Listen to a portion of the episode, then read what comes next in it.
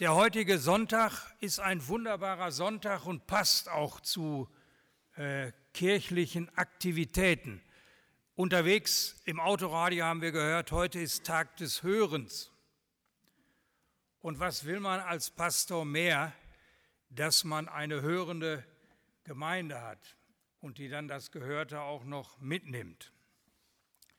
Ich lese uns in Auszügen aus dem Predigtext Philippa 3, das sind 16 Verse, aber da lese ich nur einige vor, die wichtigsten, die dann auch thematisch zusammengehören. Im Übrigen, meine Brüder und Schwestern, freut euch, weil ihr zum Herrn gehört. Nehmt euch in Acht vor den Hunden, nehmt euch in Acht vor den falschen Lehren, nehmt euch in Acht vor allem, was euch von Christus wegbringt. Wir sind diejenigen, die dem Geist Gottes dienen. Wir sind stolz, dass wir zu Christus Jesus gehören. Äußerliche Vorzüge spielen für uns dabei keine Rolle. Nach dem Maßstab der Gerechtigkeit, die, dem Gesetz, die das Gesetz fordert, war ich untadelig. Aber alles, was mir damals als Vorteil erschien, das sehe ich jetzt von Christus her als Nachteil. ja, wirklich, ich betrachte es als ausnahmslos Nachteil. Dahinter steht die überwältigende Erkenntnis, dass Jesus Christus mein Herr ist.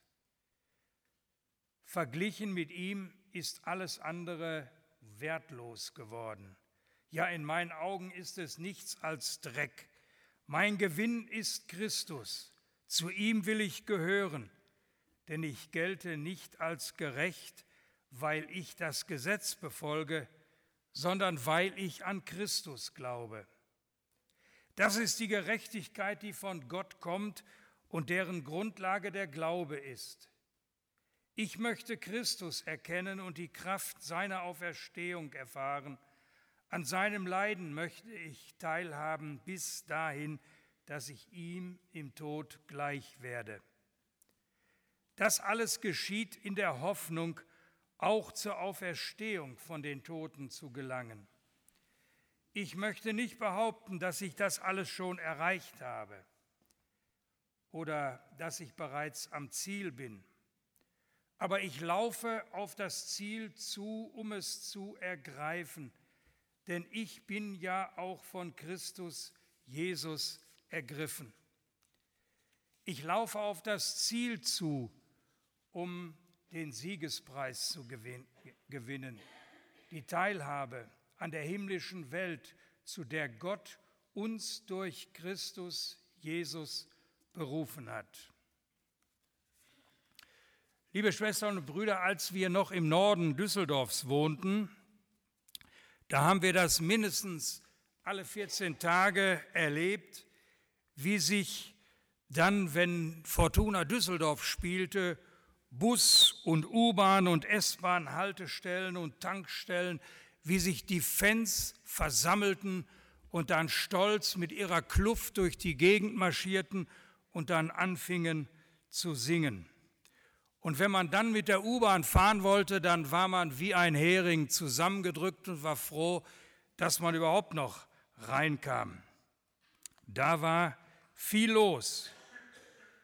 Ein Gesang und eine Stimmung, so als wäre Fortuna gerade deutscher Meister geworden. Und nach meiner Kenntnis sind sie da doch ein wenig von entfernt. Eine 80-jährige Schwester aus einer Baptistengemeinde im Ruhrgebiet war zum ersten Mal in der Schalke Arena. Ausgerechnet Schalke. Ja, sie äh, wurde mitgenommen. Sie sollte sich das doch mal angucken, weil sie manchmal im, am Fernsehen da ganz begeistert von Fußballspielen war. Sie war also dann fröhlich dabei und als sie dann, äh, als alles dann vorbei war, da wurde sie gefragt, na, jetzt hast die Nase voll von all dem, was da so gelaufen ist. Da sagt sie, nee, überhaupt nicht. Ich war begeistert, wie die Leute mitgingen, wie sie gesungen haben. Da ist doch unser Gemeindegesang ein bisschen gedämpft gegen. Und das alles ist für mich schon mal so ein kleines, schönes Gleichnis, so auch für Stolz. Die, die da mitgesungen haben, die da dabei waren und immer dabei wohnen und auch weite Reisen für ihren Verein, Fußballverein, Handballverein oder was es auch sein mag, Unternehmen, die sind stolz, dass sie da ein Stück Heimat in diesem Verein haben und sich damit identifizieren. Stolz sein. Manchmal denkt man, passt das eigentlich zu dem, was wir dann Glauben nennen. Dazu gehört aber auch irgendwie und irgendwo meinen Halt finden. Das Wissen, hier gehöre ich hin. Und egal wie mein Verein kämpft und steht und wo er steht, ich gehöre dazu. Das ist für mich sowas wie ein Stück Family. Oder wenn wir verschiedene Gemeinden äh, besucht haben und diese hatten gerade renoviert oder neu gebaut, dann konnte man etwas von dem merken, da waren sie stolz, was aus ihrem Gemeindehaus geworden ist. Etwas ganz Tolles. Und ich denke, da können wir hier in Wermelskirchen genauso mithalten. Paulus würde vielleicht sagen, okay, jetzt wisst ihr vielleicht ein wenig, was Stolz ist, aber dann passt mal auf.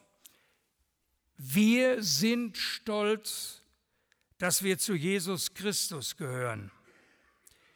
Die Übersetzung aus der Basisbibel ist das ja, die hat mich da ein wenig gepackt. Und der ganze Text, den ich gelesen habe, war auch nach der Basisbibel. Luther sagt diesen Vers etwas braver. Er sagt, wir rühmen uns Christi Jesu. Aber das meint ja im Grunde genommen nichts anderes. Wir sind stolz, dass wir zu Jesus, dem Christus, gehören. Da gehören wir hin. Da kommt Sonne in unser graues Leben. Da finden wir Halt. Der Sieg, den Jesus errungen hat, das ist auch unser Sieg. Den Schmerz, den er trug, den trug er für uns. Und die Hoffnung, die wir haben, ihn immer besser kennenzulernen, mit ihm immer öfter zusammen sein, sein Leben teilen, im Schmerz wie in der Freude.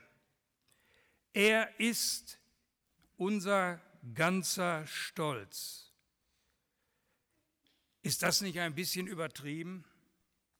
Aber vielleicht sagt das nur der so, der Jesus nicht kennt.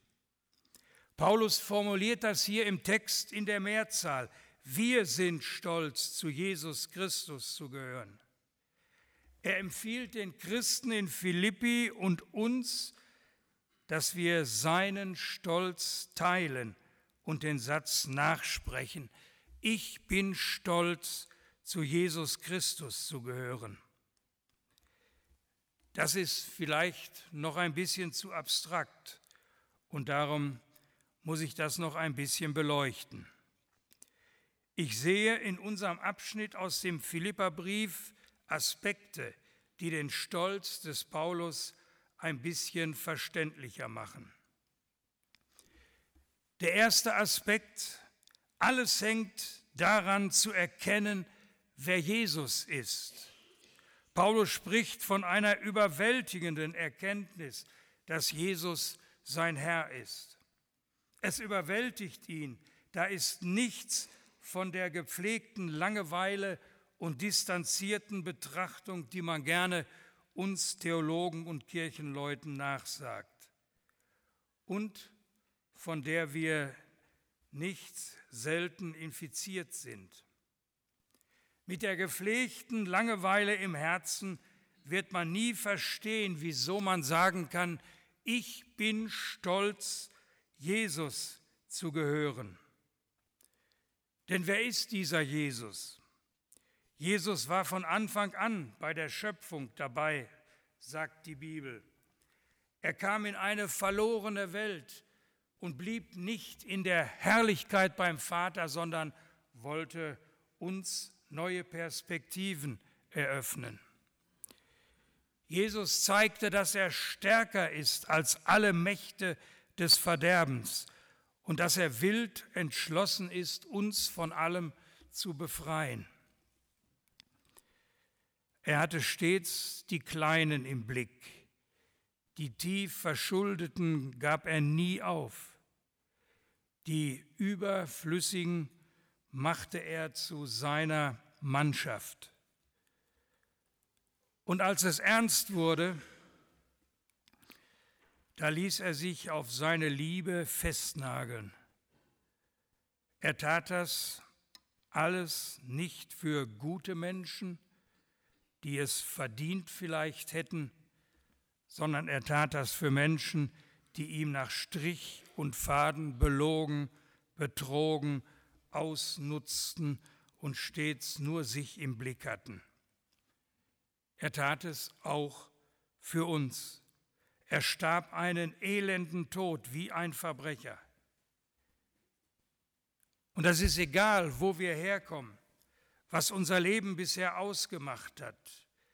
Wir sind von ihm geliebte Menschen bis zu unserem letzten Atemzug.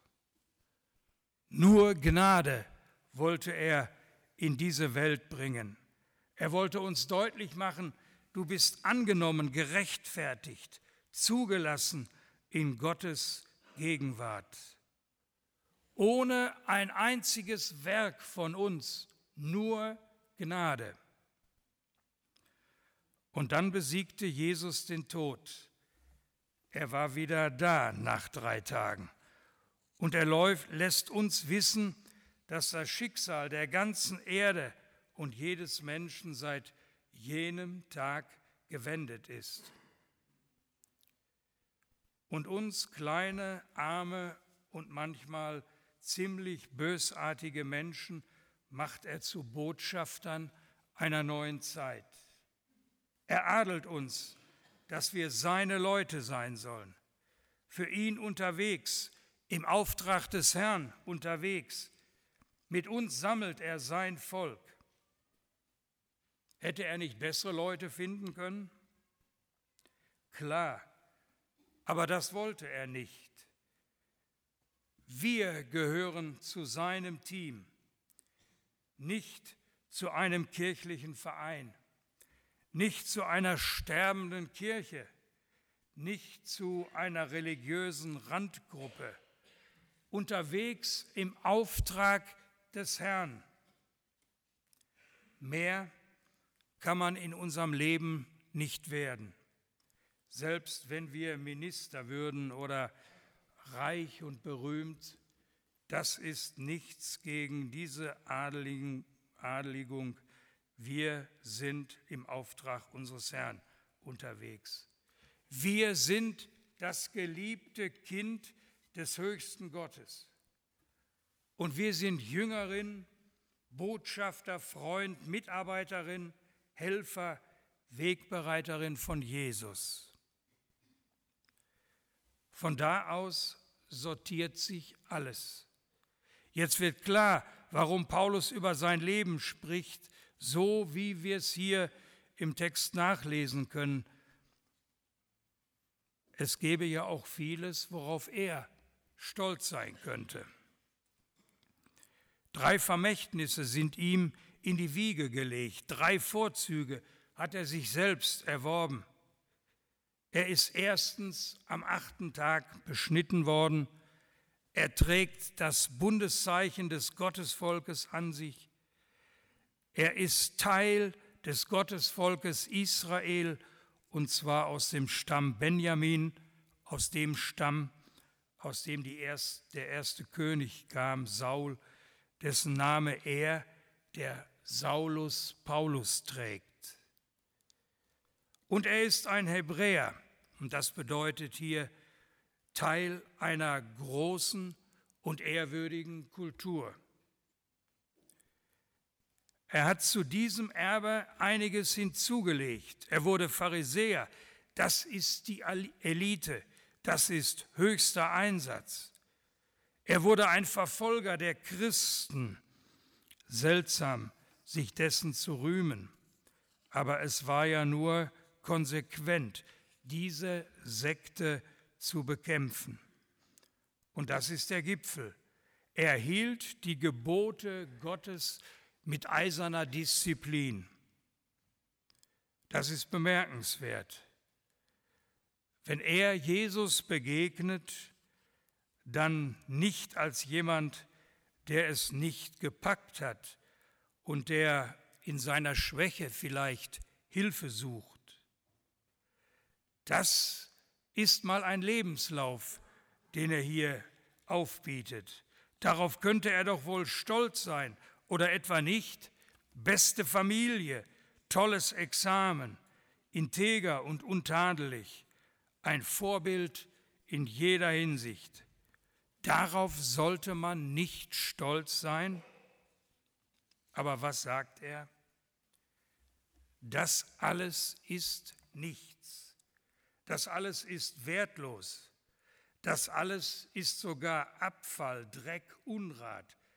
Er benutzt härtere Worte, aber die nehme ich hier nicht in den Mund.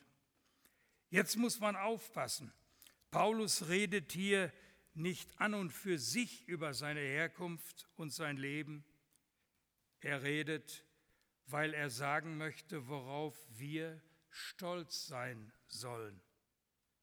Er redet im Vergleich. Er sagt, wenn ich das alles in die Waagschale werfe, all das gute Erbe und die großartige Laufbahn, dann ist doch klar, was dabei herauskommt. Das alles kann sich aber nicht messen mit Christus.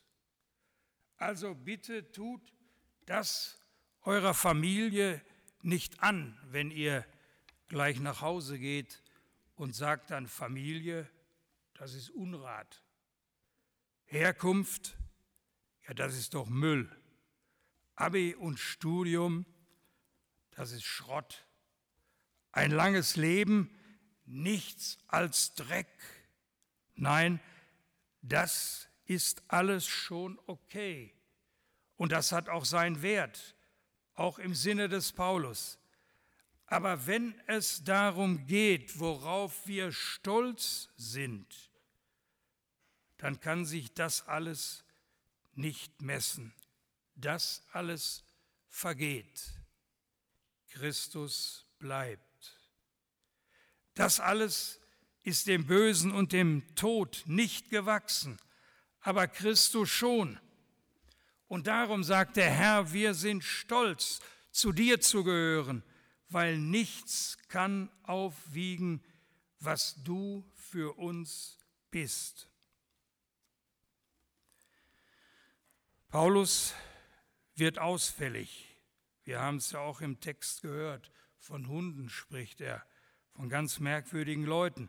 Er attackiert hart und kompromisslos die, die offenbar in die Gemeinde in Philippi eindringen und dort Unruhe stiften. Und er wird wirklich ausfällig. Hunde nennt er sie unrein, dreckig und gierig. Er hat noch ein paar nette Worte, für die ich jetzt keine Worte nennen möchte. Er hat harte Worte für die Feinde des Kreuzes. Sie sind Leute, die ihrem eigenen Bauch angehören. Das ist alles nicht die feine Art, wie er hier spricht in unserer Zeit der grenzenlosen Weite und Offenheit machen diese Tiraden den Apostel nicht gerade sympathisch. Ich empfinde auch durchaus nicht in theologischen Konflikten die Wortwahl des Apostels als Vokabelhilfe zu benutzen. Wir sind ja auch nicht Paulus. Aber eines wird hier ja doch deutlich. Wenn es um Christus geht, wird Paulus leidenschaftlich. Und dann riskiert er auch Streit und Auseinandersetzung. Das hier ist keine Rechtfertigung für Rechthaber und für Streithammel. Wenn es um Christus geht, und hier geht es um ihn, dann ist für ihn das gerechtfertigt, hier mit scharfen Waffen zu kämpfen. Christus ist ja schön, sagen die Gegner der Gemeinde. Aber Christus alleine genügt nicht. Ihr müsst noch ein wenig dazu packen, wenn es um die jüdische Sitte geht. Und dann müssen wir euch verpflichten, das Gesetz buchstäblich einzuhalten. Christus ist okay. Christus plus äh, Beschneidung. Christus plus Gesetz. Das ist erst vollkommen. Christus plus. Das ist immer die Melodie derer, die im, uns sagen wollen, Christus allein reicht nicht. Da muss noch etwas dazukommen. Und was das ist, ändert sich immer wieder mal im Laufe der Zeiten. Beschneidung und Gesetz oder besonders geistliche Erfahrungen oder die Verehrung von Leitern, wie immer das auch benannt wird, oder Verehrung des eigenen Volkes oder besondere Auffassungen über das Ende der Welt oder besonders ungewöhnliche Geistesgaben. Christus allein, nein, das reicht nicht. Christus plus, so sagen sie. Und immer wenn das der Fall ist, ist es, ein, ist es Zeit, so sagt es Paulus, für klare Worte. Vielleicht nicht wörtlich, Wörter, Worte wie diese, über aber klare Worte. Wer stolz ist, zu Christus zu gehören, wird sich dann auch mal um seinetwillen streiten, gerade nach innen, wenn Gefahr besteht, dass die Gemeinde ihren Kompass verliert und auf etwas anderes als Christus setzt. Und deshalb möchte Paulus Christus so nahe sein, wie es nur geht. Er möchte Christus immer besser erkennen, nicht Wissen sammeln, sondern ihn persönlich, den Herrn, besser kennenlernen und ihm nahe sein. Und er möchte, dass das Leben Christi auf sein Leben abfärbt aber das zeigt sich hier auf zwei sehr besondere Weisen. Paulus möchte an Christus Anteil haben, an seinem Leiden und an der Kraft seiner Auferstehung, an beidem. 100 Millionen Christen werden weltweit verfolgt, weil sie an Christus glauben. In Nordkorea, in China, in vielen arabischen Ländern, in Nigeria, in Indonesien. Auf Christus stolz zu sein, verspricht kein Leben ohne schwierige Zeiten. Verfolgung, Krankheit, Krisen, das alles kann man ereilen, wie es Jesus auch selbst ereilte. Religiöse Menschen im Allgemeinen sagen dann vielfach, wozu glaube ich dann, wenn Gott mir das zumutet und nicht rasch einschreitet? Wer stolz ist, zu Christus zu gehören, wird auch nicht gerade jubeln, wenn es schwer wird. Aber er deutet das dann doch ein wenig anders. Auch jetzt habe ich Gemeinschaft mit meinem Herrn, eben Gemeinschaft im Leiden. Auch so wachse ich immer mehr mit Christus zusammen. Und deshalb kann Paulus wieder ins Extrem gehen und sagen, ich möchte das, ich möchte Gemeinschaft haben mit Jesus in seinem Leiden. Aber ebenso möchte Paulus in der Kraft der Auferstehung leben und auch daran Anteil haben. Beides gibt es, die Gemeinschaft der Leiden und die Kraft der Auferstehung.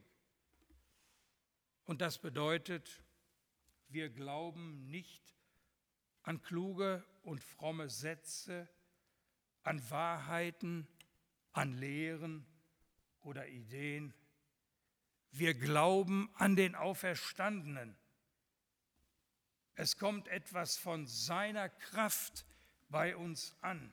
Er wirkt und das wird erfahren, wer ihm vertraut. Diese Kraft verwandelt uns und manchmal auch die Umstände, in denen wir leben.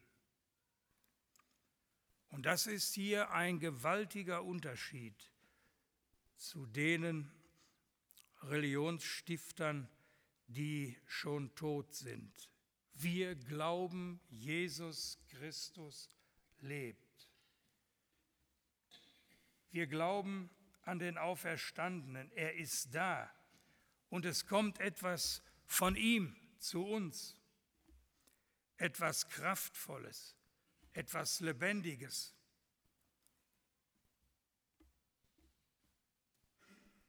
Ich zum Beispiel bin auch mit einem lebendigen Wesen verheiratet.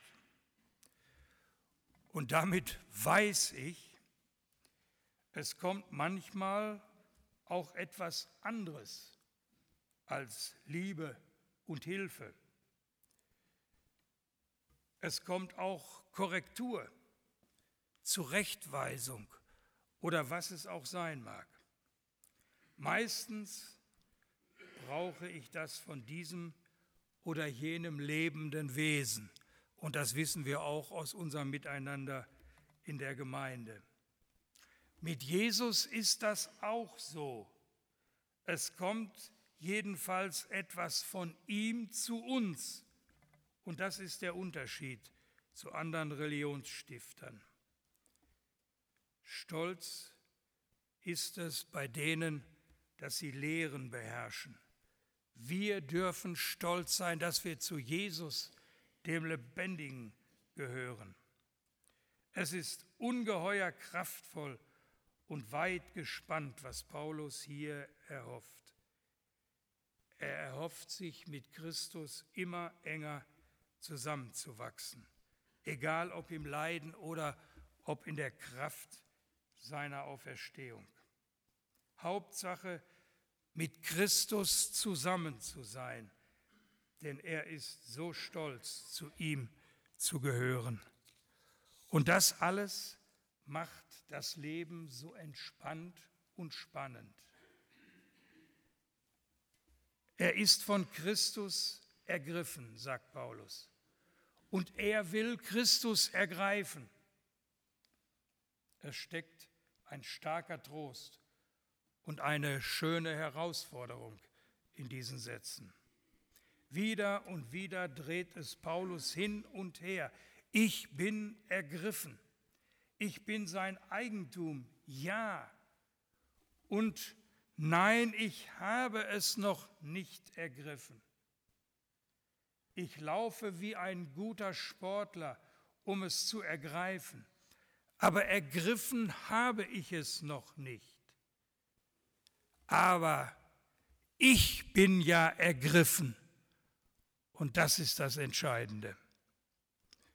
Ich bin ergriffen. Das ist der Anker, der Haltegriff. Das ist der sichere Boden, der Fels, auf dem ich in meinem Glauben stehe. Ich bin ergriffen. Ich bin sein. Ich bin getauft. Ich bin Glied an seinem Leib. Er hat mich erwählt. Wie gut. Nichts und niemand wird mich aus seiner Hand reißen. Ich bin stolz darauf, ganz unverdient. Ich gehöre zu ihm. Ich hab's zwar noch nicht ganz ergriffen, ich bin noch nicht am Ziel, ich habe noch lange nicht eingeholt, was mir geschenkt ist. Ich bin mein Leben lang Baustelle, Fragment, manchmal oder immer unvollkommen, unfertig. Und wie schön, das darf ich sein. Er wirft mich trotzdem nicht raus. Und jetzt habe ich ein ganzes restliches Leben, um auf das schöne Ziel zuzugehen, mehr und mehr zu ergreifen, Gemeinschaft mit Jesus zu erleben, Erkenntnis einzusammeln.